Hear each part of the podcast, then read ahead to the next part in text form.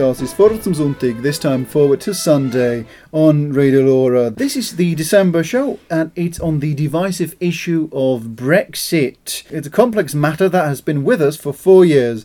It has been a divisive issue that is around and has that has sent shockwaves that were felt even in remote parts of the world and remote parts of this country. So I have invited four delegates of uh, from my former school, and they are. I have Maximilian Behrendt with us. Hello there. I have Brian Funk. Hello. I have Victor Yue Nice to be here. Hello. and Jasmine Hurleman. Hello. They've all come with questions that are bugging them, that are worrying them, giving them sleepless nights. And here with us to answer all their questions and go beyond that is Gareth Owen. Hello. Hello, Gareth. You are from Wales That's right, yes. and you're a database engineer Yep. and you are passionately involved in the Brexit campaign. On which side? I, I have been campaigning against Brexit. I, I think we should, the Euro- I think the United Kingdom should stay in the European Union. And you've lived in Switzerland for eight years. And what did you do just today? I sent my voting papers in. So he sent his voting papers in for the general elections on the 12th of December when a new parliament is elected, is to be elected, and let's see whether it's hung, hanged, or in the balance. Okay, right, our delegates have come up with a lots of questions, and I'd like to begin with you, Brian. You were wondering uh, about the, the strategies of this election campaign. What's bugging you the most? Yes. As I did the research for this debate, one thing that surprised me a lot were, were the fact that the politicians, this, the behavior of the politician is not that nice as we used to be in Switzerland. So, for the beginning, I would like to know how can you explain the extrem- extremism and racism among the political parties, which seems to be a phenomenon lately? For example, the anti-Semitism in the Labour Party. That's a very good question. Um, I think, I think in the UK for a very long time we've we've had a bit of a race to the bottom. We've got a lot of our newspapers are, are, are doing a very poor job of, of representing the facts in a, an impartial and a fair manner. And a lot of blame has been pa- placed on immigrants, foreigners, minorities in general. Um, so, and and that once you start down that road and, and start whipping up those those sentiments, then the temptation is to to carry on with it further, and, and you you get almost trapped in it in a, in a way. I think. Um, but I agree that the behaviour of a lot of British politicians leaves leaves a great deal to be desired. Um, only today I, I've been reading about some of Boris Johnson's columns from when he was a journalist before he became a politician. And some of the things he says, even about working class British people, are, are absolutely appalling. You know, he, he talks about um, the the children of of single mothers saying how you know they they're not brought up properly and and and and that that that that I object to personally because my my mother raised me on, on her own without Mine too.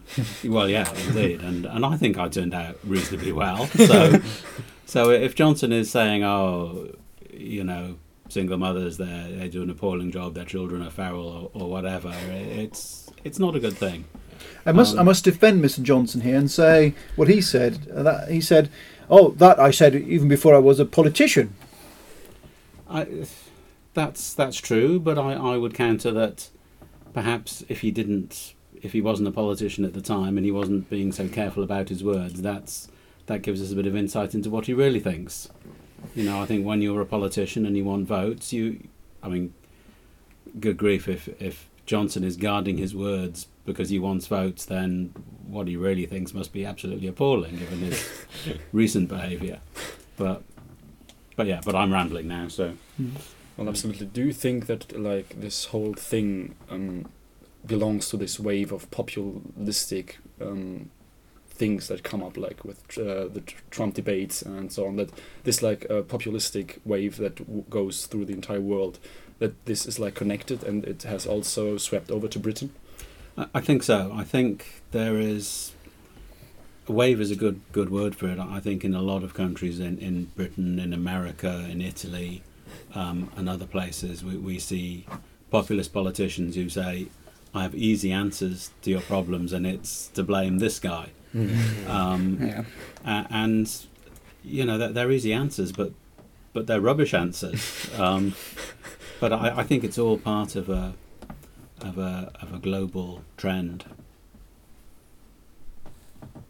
So, And in which direction sh- is this um, trend? Is this going to be, ex- um, especially in Britain? We have the thing with the Boris claiming a bunch of stuff, and he's not the figure in the politics which can be trusted in or is in, in the public not tr- trustworthy. So, do you think he can shift his recommendation in the, in the public to change it in a more discreet way? I, I don't think he can. He he his the public's opinion of, of, of Johnson, I think, is very much set at this point. You know, there's there's a lot of us who don't don't trust him in the least. A lot of people who don't seem to mind that, that, that he tells lies and, and says these outrageous things. They they they they seem to have this idea that, that it doesn't matter. And I, I think I think we should be holding our politicians to a higher standard. You know, it used to be the case that if you told a lie, you had to resign as a, as a minister. Yeah. Um, but now it's it seems that anything anything goes. You can you can lie. You can you know have affairs. You can you know misbehave in all sorts of ways. You know, if you look at our the current cabinet, um, there are people there who had to resign from previous cabinets because they they misbehaved and they broke the ministerial code. But a couple of years later, they're back in power. That's all forgotten. It's you know no harm, no foul, and and it's it's not a way to run a country. I don't think. Um, Do you think it's an effect of the wave, Max yeah, yeah. mentioned so- before? Undoubtedly, I, I- think, I think in Britain a big part of it is, is the newspapers. That very often you'll you'll read a story and you'll think, oh, this is absolutely outrageous. This person has been released from prison, or this immigrant has done this terrible thing. But then you go away and, and you find out, you read a little, or at least I go away and read a little bit more, um, and discover that the story as reported by the newspaper isn't very accurate but the newspapers are are trying to sort of present the world in very simple terms that you know these politicians like Johnson have the answers and, and the problem is very simple whereas the modern world is very complex and and certainly British newspapers do a terrible job of, of getting that across um, I mean often you know I, I have a particular thing about British newspapers reporting court cases where you know often an immigrant or somebody will, will seem to have a very light sentence for something and everybody think, oh, that's absolutely outrageous. But then when you go away and read the reasons, you see, well, yeah, it, it actually makes sense because what's in the newspaper isn't accurate. But it stirs up bad feeling against minorities, especially, and, and, and that's been going on for a very long time in the UK. Um, do you think these populistic and even kind of vulgar lying ways that these are going to be uh, to get even worse, or do you think that they maybe they will some somehow peak up, uh, peak out sometime and then go up, go down again, like to more civilized way of communicating? I, you know, I, I'm kind of optimistic. I, I you know, I mean, God help us, better. God help me is better than the alternative. Um, you know, I hope it will peak because, you know, the newspapers. I keep going on about the newspapers, but but but they, they paint this this very biased picture of the world. But there are a lot of people out there on, Twitter and, and and Facebook and writing blogs who, if you want to go and find out, you know, the, the, the truth and, and get a, a better picture of the world, then, then you can do that. Um, and you know, there are lots of people doing just a little bit of their part to to try and counter this, and I think and I hope ultimately that that, that effort will pay off and that you know maybe a bit of a bit of perspective can be brought back to to sort of our political discussions. Don't you think that uh, public opinion and they're just fed up with Brexit and the whole four years with debates and elections and everything and nothing's going on and just another election, another poll, whatever, and there is a r- huge uncertainty among the people Yeah. and well, yeah, it has to, to to do with the fact with the newspaper you mentioned before. But are there other ways the government or the political parties could um, educate the public so that it's not just this huge uncertainty? Yes, yes. I mean, I mean, we could. The the the thing that I think is missing is is an actual adult, grown up discussion about all this. Okay. You know, it's everybody's been saying in this election campaign, "Oh, we need to just get Brexit done," but what they're talking about at the moment is just the first step. If they, if Johnson gets a majority and we have his withdrawal agreement, the negotiations for Brexit will go on for years. Probably the rest of my lifetime, we'll still be negotiating something with somebody. new trade deals, new deals for science, for aviation, all sorts. And I think it would be good if our politicians actually treated the British people like grown ups and said, these are the consequences of, of what, what you want. There's no quick way of doing this. Um, and, and it's not coming from our politicians at the moment, it's coming from a lot of other people who have just sort of thought, right, this is all nonsense, I need to write a blog post and explain this. Wouldn't treating the, the electorate the voters, wouldn't it, treating them as adults, wouldn't that mean asking them only once whether they want to remain or leave the EU? I, d- I don't think so. I think an adult. This brings me on to another favourite topic of mine, which is democracy. Um, I, I think, I think in a democracy you have to be able to change your mind. I mean, I think of a bill going through the British Parliament. The Parliament votes on it three or four times, and they divide up and, and they have committees that look at individual detailed parts of it. So the whole process is is quite a long process, and there are many votes.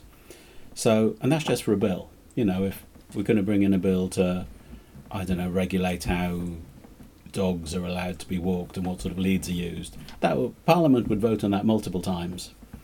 So to say to the British people, this is what we're voting on. We're going to vote on it today, and you can't change your mind. You can't have any more input into the process. Seems undemocratic. Um, because if you're only allowed to vote once, then if somebody manages to persuade you to vote against your best interests, then that's it. You can't rescue yourself from that situation. So- But So- um, Colin, um, from what I heard, the whole voting thing. So you can vote, but um, I think I read that it's not completely like a normal vote. It's more like an opinion poll. So um, they can the the parliament can just um, put it in the garbage bin and just say, oh, it, it would just uh, we we just wanted your opinions, and th- that it's not really a vote. Yeah, so so in Switzerland, when there's a referendum, it, it's legally binding, as I understand it. Yes. Yes, Yes, The the government prepares legislation, and you vote on that legislation. Yes. Exactly. So you can read the bill, however long or short it is, Yeah. and know exactly what you're voting on. In Britain, we do that as well, but we didn't do it for Brexit. So, what we did was the bill that went through Parliament said we're going to have a referendum, but it's not going to be legally binding. You couldn't. All, all the referendum was, it was on one sentence should we leave the European Union? Um, you couldn't read any legislation, and there was nothing in the, the bill that went through Parliament that said this has to be done. Mhm. So there have been legal challenges to it in the courts, and, and they've all some have been upheld, some have been um, thrown out, but the courts couldn't overturn the referendum because it was only advisory. if if it had been mandatory, if if the results was was required to be implemented, the law would have been much stricter about you know how how it should be conducted and and what grounds to challenge it there would be. Um, so in, in some ways, it was was a, a, a glorified opinion poll. um, but but there's there's a, a film of Jacob Rees-Mogg, who was one of the the chief Brexiteers, taken before we had the referendum, saying that he thought perhaps we could have two. We could have a referendum to, to say, are we going to do this or not? And then when the negotiations had been complete and we knew the new form of the treaty that, that would apply, we could have a second referendum for the, the people to decide, yes, that is or is not what they had in mind. I'm sure that's what he did in the 18th century. I'm sure that's exactly what he did in the 18th century. So Of course, only landowners would have had a vote in those days. I would like to ask a question. So in Switzerland, before you vote, you get a little booklet where all the information is written down. Yeah. Does that exist in Great Britain? Uh, yes, for, for we, we don't do referendums very often. yeah, Um, I meant like the Brexit, the first vote. Yeah, th- there, there was a, a, a leaflet. So the government called the, for the referendum, and right at the start of the campaign, they sent out a leaflet saying, "This is what the government thinks. We think you should vote against Brexit." So it's kind of biased. Well, it, it was it was their their position. It, it was, I mean, it was biased in that the leaflet was saying, you know, we think you should vote against Brexit, but that was the government's official position, and the legislation required them to send it out and, and tell everybody what they thought of of it. Um, I, I didn't get a copy of that leaflet, so I don't know if it contained sort of statistics and data and analyses from you know, we've got various government agencies that, that should be producing neutral information, if such a thing exists. um, but but there certainly was a leaflet sort of saying, yeah, this is what the government thinks. Can you blame the mistrust of the people uh, among against the politicians and the government that the government says yeah vote against it and they're just say no we do it. It was a um, small margin. Yeah, it's not a majority, a huge majority, but still it's majority. I I, th- I think so. I think a lot of people were so hacked off with the government that they would have voted. They you know voted for Brexit as a way of saying up yours to the government. um, so But so yeah yeah I think so. but sorry. Yes. Uh, do you think there's a lack of education surrounding Brexit? And if you think so, you're very well informed, I think. so where did you get those informations from? I've I've spent far too much time reading random stuff on the internet, um, Okay. but it, it's.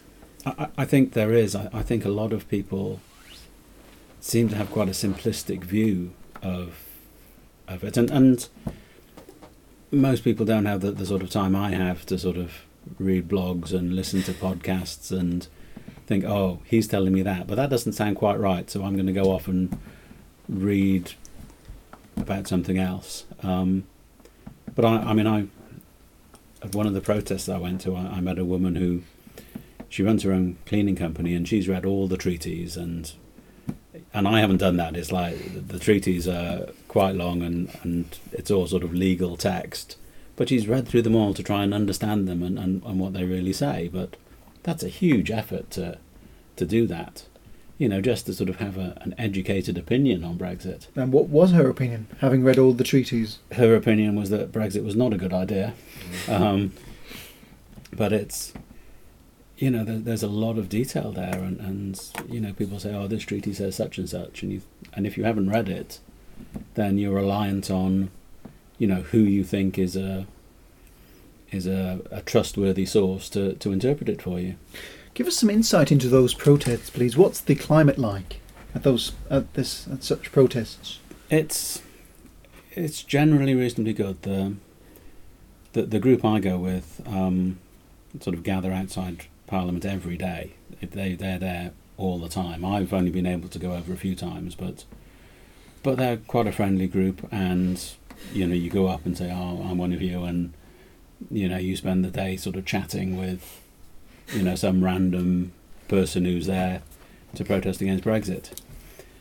It gets it can get quite unpleasant when the, the pro Brexit people turn up, um, who are small in number compared to the, the anti Brexit people, but, but when they turn up, they tend to turn up in sort of reasonable numbers. And some of them are extremely angry, and that, that can get quite nasty. Um, Um, quite, quite sort of bad tempered, really. Um, do you think? I mean, um, I think around the elections, somewhere before, um, there will be like ten thousands of people that will go and dem- demonstrate before uh, in front of the parliament. Uh, do you think these uh, demonstrations help in any way? Because I have not read in any way that politics just ev- even recognizes these. Uh, yeah. There've been, I think there've been four very large marches where I'm pretty sure that over a million people have turned up on at least three of them. I was on the second one, and, and we were marching to Parliament Square, and we we didn't get within a kilometre of Parliament Square. There were so many people that you just couldn't get through. Um, but the last time we were there, that there was a particularly important debate um, on, on on the day of the march, and but if you can imagine, you're sitting in Parliament and you can hear a million people outside chanting. Now, we, we haven't achieved what we want, which is either to stop Brexit or, or have another, what we call a people's vote, Mm. another referendum to decide if we're sure. But I have a feeling that, that there are a lot of individual MPs who, if, the, if we weren't turning up and we weren't protesting, they might think to themselves, I'm going to have to go along with Brexit. I, I can't I can't fight it. I can't vote against my party because I've got no support. When there's a million people outside chanting and, and saying they don't want Brexit, it it gives people like um, oh I can't think of his name Dominic Raab. not Raab no the the, the good Dominic Oh, another bird. Grieve Grieve. Grieve um, people like Dominic Grieve that it gives them sort of the permission to to go against their party and to say no I'm voting against this motion because I don't think it's in the best interest of the country and there's a million people outside which is an awful lot of voters backing me up. So I think the protests are worth it. They people say to me oh they're achieving nothing because Brexit is still going ahead but I I think it helps the people in positions of authority who are opposing Brexit to, to carry on doing what they're doing. So you know it's you've got to do everything you can I think Let's look at the general elections and what possible outcomes that could be. Um, what would be? I think you said in, uh, just before the uh, hung parliament is the most likely of outcomes that there are. I, I guess so yeah What's what's the consequence? What is a hung parliament? First of all, so a hung parliament is is when no one party has a majority, um, which I think is very normal in European politics, but is regarded as a complete aberration in British politics. Um, so we, we historically we like to have one party winning, being able to form a government and, and implementing it, its policies. So a hung parliament, no one party has a majority, so multiple parties have to work together, which, as I say, in Europe is perfectly normal. It kind of depends on, on who the parties are that can that can form the majority. If if it's Labour, the Scottish Nationalists, and the Lib Dems, then we're probably looking at, at another referendum, a people's vote, because the the Lib Dems, the price of their um, involvement in, in that government would be a people's vote, which is Labour policy anyway. If if the only possible way of, of forming a government is, is the Tories and, and the DUP, the Northern Ireland Party, which is what we had previously, that's a lot more complicated because the DUP are have some strong opinions on the precise terms of the withdrawal agreement. That that gets very complicated with um, negotiation and, and horse trading. But I, I would hope we would have a, a Labour, SNP, Lib Dem coalition, possibly even with the assistance of some Greens and Independents. yeah, five greens a day, don't we say? and five greens in parliament might make the majority. But let's look at the. Um, so, if, if a second referendum, there will be two choices as we know it um, either yes or no to Brexit, and if yes, what condition? No deal, or with that deal that we've negotiated? That is Corbyn's pledge. Now let's look at the other the other possibility. Let's say the Tories get the majority with whoever they want to side. What's, what possible outcomes are there? It's the the, the Tory the Tory um, objective would be the the withdrawal agreement that, that Johnson has negotiated. Um, but in order to do that, even if he, he has a government, he has to keep all his own MPs on side, which has never happened in any of the votes so far. So even if he gets a majority, it, it's not, you know, a, a necessarily sort of clear run to, to Brexit for him. You know, the more extreme Brexiteers, the ERG people like Rees-Mogg, might decide they don't like the particular withdrawal agreement and are holding out for no deal. I, I think it makes uh, a Brexit with a deal with this withdrawal agreement much more likely, though, because it could be that, that, that certain opposition MPs think we're going to vote for it just to just to, to, to get it through and, and move on to the next stage.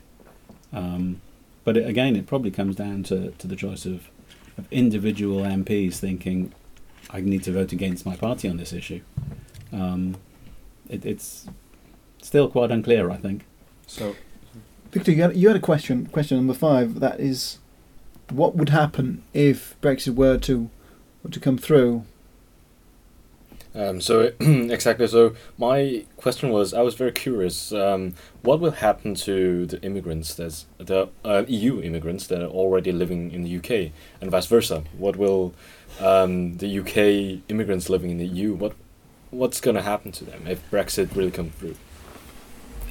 It, it's hard to say, really. That the the governments have have said that they're not going to be um, deported and, and they can carry on, but their rights will be protected. But I don't know if I actually necessarily believe that promise. Um, you know, we, we had the Windrush scandal last year where a lot of um, people of, Jamaican origin who'd, who'd come to Britain, or the, the sons of people who'd come to Britain um, back in the 50s and 60s because Britain needed workers, and they said, Come to Britain, you'll make a new life, everything will be great. They had a perfect right to, to live in the UK, Mhm. but a lot of them didn't have the paperwork to prove it, and some of them were, were, were deported un, under really quite shocking circumstances So the rights were not protected at their, all. their rights were not protected and and I've been reading of people recently who've been applying for settled status having worked in the UK for many years in you know in, in health or you know other industries and have not got settled status and you know it seems an entirely arbitrary decision um, so I, I I think in the in the event that, that, that Brexit goes ahead European citizens in the UK, you know, they'll be in a fairly uncertain situation. Um, and, and I guess whatever the UK does will be reciprocated by Europe. So, you know, if European citizens in the UK are treated badly, then, you know, you you can't expect the European nations to, to say, oh, you know, you're treating our citizens badly, but we're going to be okay to, to your citizens. I, I would hope they would be, but you know, I would expect better. But you know, I, I think it, it's very uncertain. Luckily, the country of your residence is not in the EU in that in that in that respect. Well, yes, that I am very lucky in that respect, in that I I have a a residence permit here in Switzerland, and, and I'm hopefully not affected too much by all this. Before we go on, let's give our listeners some calm and peace and quiet with the with a piece of music.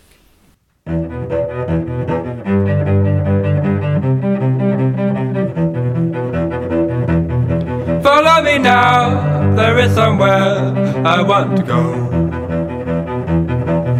Know me well, and that is how it is, it is, it is. You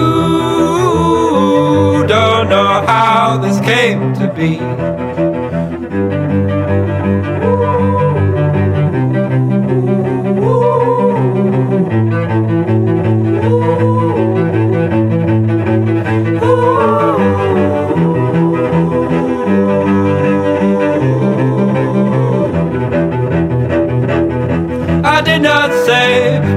Away out on my own, my own. You don't know how this came to be.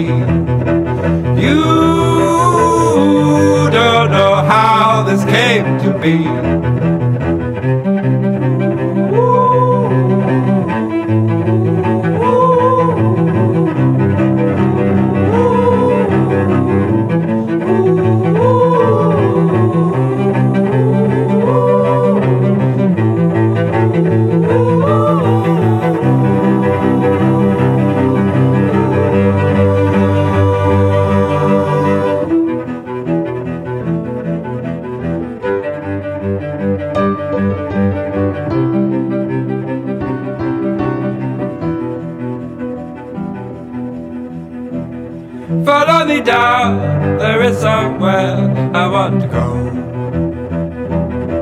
Up on the stars, or down below, below, below, below. You don't know how this came to be. You don't know how this came to be.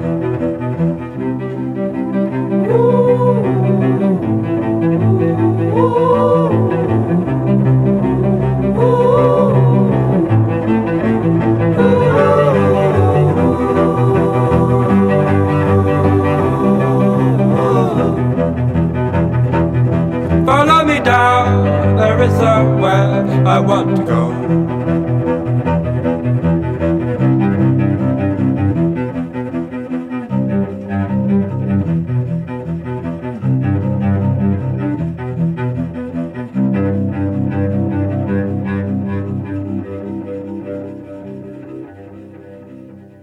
This is the Preface to Sunday on Radio Lora. That's hosted by me, Eric Franklin. Our guests today, they are discussing Brexit and what might come off it should it should it become reality. Now, let's let's picture that. Let's picture Brexit will eventually happen.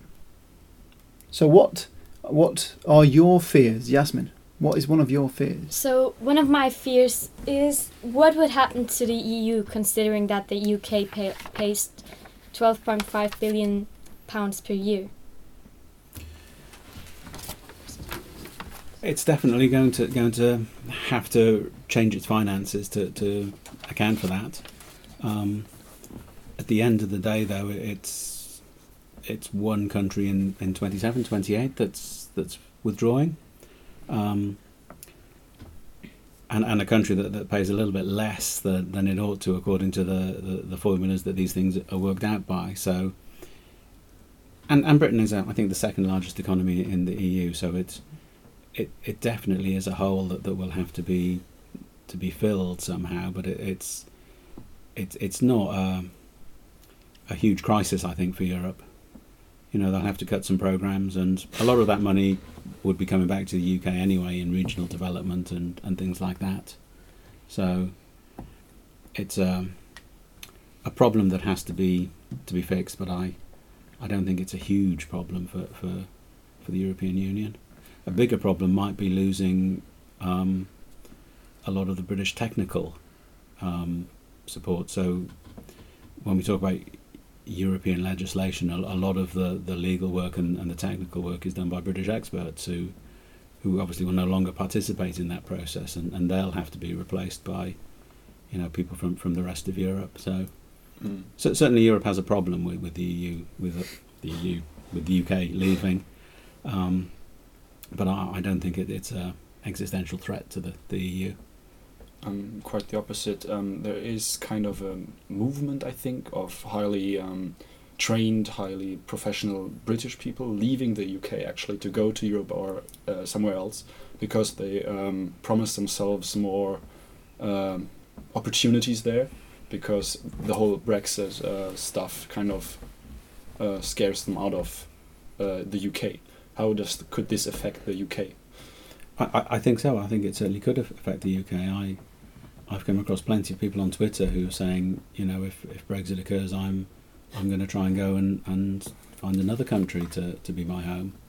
You know, and, and the people with the the more in demand skills, you know, technicians, lawyers, doctors, mm. people like that are going to have a far easier time of it than than other people. So I I think you could see a. In fact, I already know one couple who've left the UK because of not Brexit per se, but but of sort of increased um, racial harassment in the streets that, that, that seemed to, to occur post the referendum. Um, now that's only sort of one one or two people's, you know, sort of view of it, but they decided that, that, that Brexit Britain was a, um, a country that they didn't want to be part of anymore. Um, he was a, a database engineer, um, but she was a, a very highly trained um, cardiac pediatric nurse. Um, and they went off to another country. The hospital leapt at the chance to, to get her, her skills, you know, very specialised um, uh, lady. So, you know, that was a, a, a small but tangible loss to the UK. Um, and I can see that happening in a lot of other cases. So when you answered my question earlier, Yeah. you mentioned programs, and when you said programs, the word projects came into my mind. Yes. And how do you think that Great Britain will ensure that uh, projects like the Erasmus scheme will be continued? I mean, if if Britain is sensible, we will negotiate sort of access to, to things like that on a sort of a case by case basis.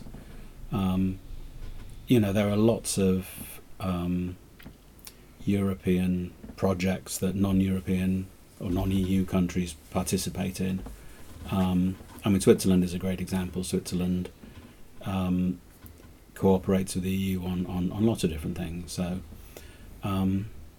My fear is that, that for a lot of British politicians, the EU has become such a a reviled thing that they won't want to make these deals. They'll say, "No, no, no, we're better off on our own.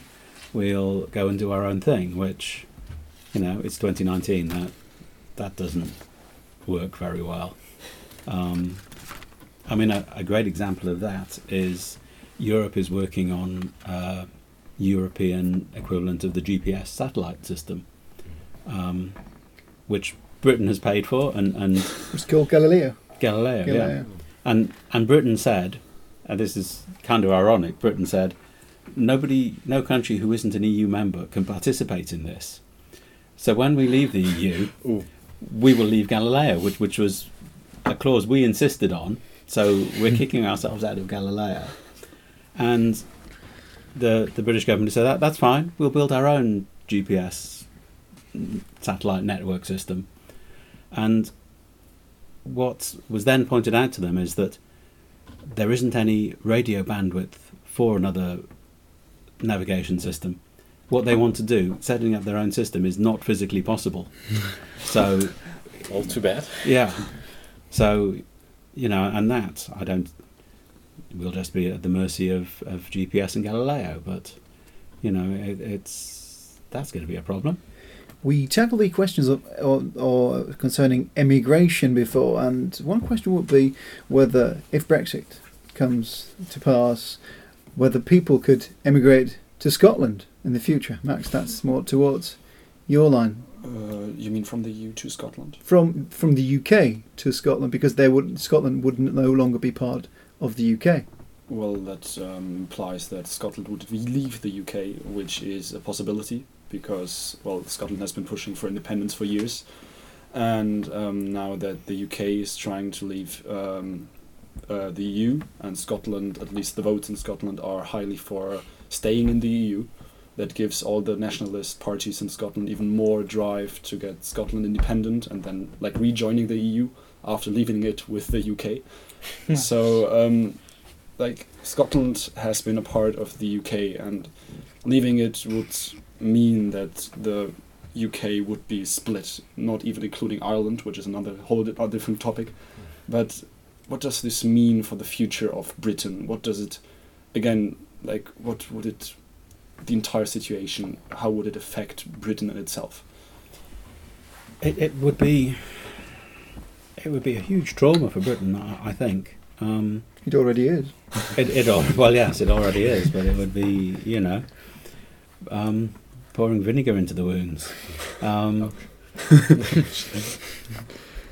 I mean, the, the Tory party's official name is, is the Conservative and Unionist Party. So it's part of their DNA that, that, that this union of of England, Wales, Scotland, Northern Ireland, you know, is is one thing. So if, if Scotland were to say no, we're leaving, which is very likely, I think, in the event of Brexit, that would be that would be a huge sort of emotional trauma for, for a lot of people. You know, a, a country splitting in two is, is a big deal. Um, you know, and, and economically, a lot of sort of important industry would, would go. You know, a lot of our fishing, a lot of um. North Sea oil, whiskey, whiskey. It's only Oh, Scotch though, so it's not the good stuff. Um, the whiskey. Whiskey makes up quite a huge uh, percentage of the of the Scottish export. yeah, Can't underestimate that. yeah. You know. Um, and, and the question of you know who would be allowed to, to go and be Scottish, you know, in in you know people would be going back sort of three four generations trying to find out if one of their ancestors was someone who lived in Scotland to see if they they qualified. Um, now that would be up to the new Scottish government who qualified for citizenship or, or who didn't. Um, but if I were Scotland, I would I would be fairly relaxed on the idea of highly trained English and Welsh doctors and IT people, you know, going and, and being Scottish citizens, because why not? Um, but it's it would be a it would be a big blow to, to, to Britain. I think the Scots would, would be very happy with it. A lot of them, um, you know, the the previous um, Scottish referendum Mm. was lost, but one of the key arguments was you have to stay in the UK to stay in the EU. Which, Oh, well, now Yeah. the opportunity is here. yeah, But do you think that if Scotland would leave Great like the UK, would that be a factor for a chain reaction? So that Wales would think, oh, well, why are we staying with them? I, I think so. Yes. Um, I mean, I'm I'm Welsh. Yeah. Um, if you'd have said to me ten years ago, "Oh, we can have an independent Wales," I would Ooh. say, "Don't be ridiculous." but now, if if we have a Brexit and you know a, a Welsh independence movement gets rolling, then then I would support it, and I, I would vote for it simply because you know a, a a UK government that delivers Brexit is, is clearly not one that can that is acting in sort of the best interests of me or the other people or, or Wales. Um, so an independent Wales within the EU seems quite attractive. Um, not even Wales, but um, I mean Wales has always been cl- very closely tied to England, and it Yeah. has, I think, the oldest history with England. Yes. It has been part of the UK for the longest time. Uh, the more biggest, the uh, even bigger problem, not bigger problem, but uh, the next biggest problem after Scotland, I think, is Northern Ireland because I mean you had the backstop that um, didn't like like um, stopped um, like a hard border between um, Northern Ireland and the Republic of Ireland to um, like um, avoid a resurgence of the troubles, the conflict that uh, was there. Yeah. Then uh, Johnson abolished the backstop, which was kind of a big thing. Yeah. Uh, but then he, he tried uh, a few weeks ago. He tried to solve this by uh, putting the um, border or like the uh, taxation border at in uh, at the uh, on the Irish Sea. Yeah. But this would like uh, make an uh, economic tear between the British mainland and Ireland, Yeah. and like this um, tear could also make it um, very um, attractive for the Irish to also start with their own independence movement. And I Yeah. think it's much more realistic than a Welsh Irish independence movement because they are like one part, like they are the British main on the British mainland. Yeah. So how how realistic do you think would be this uh, independence movement of Northern Ireland? The, the Northern Ireland question is is, um, is, is very interesting and, and very messy, and and, and um, I'm quite impressed by your, your summary of it. Actually, um, as, as you, you say, we, we, we, we did have the the troubles, and, and you know, there's been historically a lot of tension in, in that part of the world. Um, the the problem with Northern Ireland is that it's it's not a rational thing. So if you're Scottish, you probably think to yourself, well, an independent Scotland, you know, we've got this industry, we've got, we can probably look after ourselves as a, a viable economy and and etc etc. But in Northern Ireland, it, it runs so deep with people that that they they are unionist. They they support our Northern Ireland being a part of the United um, United Kingdom. Um, or they're they're Republican and, and they want Northern Ireland to, to, to join the, the, the Republic of Ireland. So the current situation there is a very delicate balancing act. So if you were in Northern Ireland, you're allowed a Republic passport and you can cross the border freely and you can effectively run your life as if you were a Republic of Ireland citizen, even though you're living in Northern Ireland. Um, now, that's only possible if the Republic and Northern Ireland have a common economy, so within the customs union, with, within the, the single market. If Britain leaves the customs union and the single market, there has to be a border somewhere. If it's on the the border between the Republic and Northern Ireland, then the Republicans in Northern Ireland are extremely cross. If it's in the sea, then the Unionists are extremely cross. And there is no way of, of extracting the United Kingdom from the European Union without doing sort of huge damage to one of those two communities. Um, but again, Brexit has been so so poisonous that that I sort of hear rumours of of unionists in Northern Ireland starting to think, well, maybe maybe the, the sort of the idea of United Ireland isn't so bad. Some of them will will never um, be happy with that idea. So the, the the chance of more violence in the future is is quite high, I think. Um, and the last couple of years, we've we've seen an increase in violence in in places like Derry, stroke Londonderry, and and other places on the border. Um, a united Ireland is a possibility, I think, but but it is such a messy and, and such a, a a dangerous situation that that, that, sort of say, oh, this is going to happen or, or that's going to happen is would be foolish. Um, but but yeah, the, the, the possibility of violence, I think, is, is quite high. Um, and we can't discount the possibility of, of, of another border poll saying, yeah, we're going to have a united Ireland. Um, but it runs very deep. There, there's real sort of distrust between the two communities. I I know um, a friend of a friend uses different names depending on which pubs he goes into in Northern Ireland. If it's a unionist pub, his name is different from a Republican pub. And if you give the wrong name in the in the wrong pub, then We're you'll get your head kicked in. for. Yeah, it's you know, and it's. I mean, I'm fine. I, I a couple of years ago, I we took our Land Rover and did a circuit of, of Ireland and Northern Ireland and the Republic. Both wonderful places. If you walk into a place and and your name is Gareth Owen and you've got a little bit of a Welsh accent, you're fine. They love you.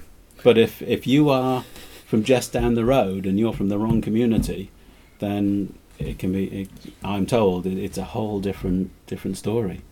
Um, so, yeah, Northern Ireland's a very messy situation, in my opinion. So no Josephs in, in Catholic pubs. Oh no, in Protestant pubs. Yeah, yeah, Mhm. yeah. It, it's yeah. Right, I've seen you taking notes and uh, writing down questions. Let's get, let's have let's have a round of sort of last questions. Victor. Um, so yeah, my my biggest or yeah, my biggest question is you at the beginning you said there's a lot of blame on foreigners, right? So um, my question is how how has the whole immigration and foreigner in the UK how has this influenced Brexit? How how is it has it um, um, has it contributed to the emergence of Brexit? The whole with the whole immigration. I think it's again it's part of this sort of populist wave that that's you know certain newspapers, certain media out, outlets blame immigrants and foreigners for, for a lot of problems that are, are nothing to do with immigrants and you know when you see the the pro Brexit protesters very often they'll have signs saying oh when we have Brexit we can we can send all the foreigners home. So you think, well, how, how's that going to work? Um, I and you know, on Twitter, I've seen people say, "Oh, you know, when when we have Brexit, we we can we can send home people from outside the European Union." You think, well, we always could, because immigration from outside the European Union is nothing to do with the European Union. That's always been within our power. Um, but yeah, I think it's fed fed into it a lot of. There was a a certain group of people who voted for Brexit who voted explicitly in order to to try and return Britain to the days when we didn't have any foreigners living in Britain, and when those days were, I do not know. Um, you know, it's it's not been in my lifetime. Um, The great British 1065. 1065, yeah, Mm. yeah. But even then, we had the Picts coming over, and but um, but no, but but but it has been a, a theme, and, and and it has been one of the things that fed into the Brexit vote. Brian, do you have questions? Yeah, um, with the whole stuff. Um, what we have seen that in Britain we have a problem with uncertainty. We have in Wales, in the other countries. Is this the case for the whole UK? So everything is more or less screwed after Brexit. so how is this going to work? Is there is there is there a possibility for for a clean Brexit? Yeah, I mean that's that's something that, that the pro Brexit people say we're going to have a clean Brexit, and and and they only say that because they have absolutely no idea how the economy actually works and how you know our society works. Um, you know, it's 2019. So many things are international. So many things rely on sort of international agreements, and um, Didn't Boris Johnson say uh, the economy? He He said it at at the party, he party conference, just before he went on stage. He said, "Uh, f- the economy. that was him. Yes. So yeah. he has no idea He how is, it works. He he's not one for detail. if No, Wha- not at all. there, there are, I mean, if there are videos of him from his time as foreign secretary, when he's out visiting some country, and and it's quite clear from some of these videos that he has no idea, you know, the details of, of, of the place he's visiting. You know, you know, there's one where I think he's talking about, I forget where he was, but he, he's given a speech saying back in World War Two, and then he realizes he doesn't know what happened in World War Two in this particular place. No, And he stops the speech to say to his advisors, "What happened?" And no, no mastery of detail at all. Um, but I mean, the, the idea of sort of a clean Brexit. If if you had a clean Brexit and you severed all your your ties with other countries and got rid of all these treaties, the country would be in real trouble because you know there's so much that we rely on other countries to provide and and so much of our economy and our society that, that is tied in with other countries. Um, you know, I mean, in in one of the best examples is, is the insurance industry, where twenty percent of our business is is through the European Union, and it's not possible without the European Union because insurance is so highly regulated. That's an industry that employs hundred thousand people, and contributes seventy five billion pounds a year in tax. And and you know, if you passed a policy that just did that to, to the country, never mind everything else, that would be a, a huge, you know, debacle. There'd be there'd be keylining you on the newspapers, and and and that's that's just one thing that, that can happen with a, a so-called clean Brexit. Brexiteers say that we have, we shall make our own free trade deals. That's their argument. That well, that's their argument, and and I would say to them, with who, and what are we going to sell, and what are we going to buy, and, and what are the details, and And how long will it take? how long will it take? Um, Wouldn't a bre- pro Brexit person say, yeah, we have the Commonwealth? What do you think about that? well, we do have the Commonwealth, but but but but here's the thing, you know, I mean, we've got India. So India is a large economy. It's more and more developed every year, and and you know, there's there's quite a bit of high tech industry there. But we're going to go to India and say we want a, a trade deal with you, and India are going to say, fantastic. I notice you've just withdrawn from the largest, most successful free trade area in the world. You must be pretty desperate at this point. Here are our conditions. You'll be taking far more Indian immigrants than you ever used to, and that's that's the first thing they're going to ask for. Um, and then what do you sell them? Do you, you know, our largest industries are financial services. Um, you know, are, are there huge numbers of people in India crying out for British insurance and, you know, British mortgage advice? Um, you know, what are we going to sell them? Um, The What about- desperation of Yeah.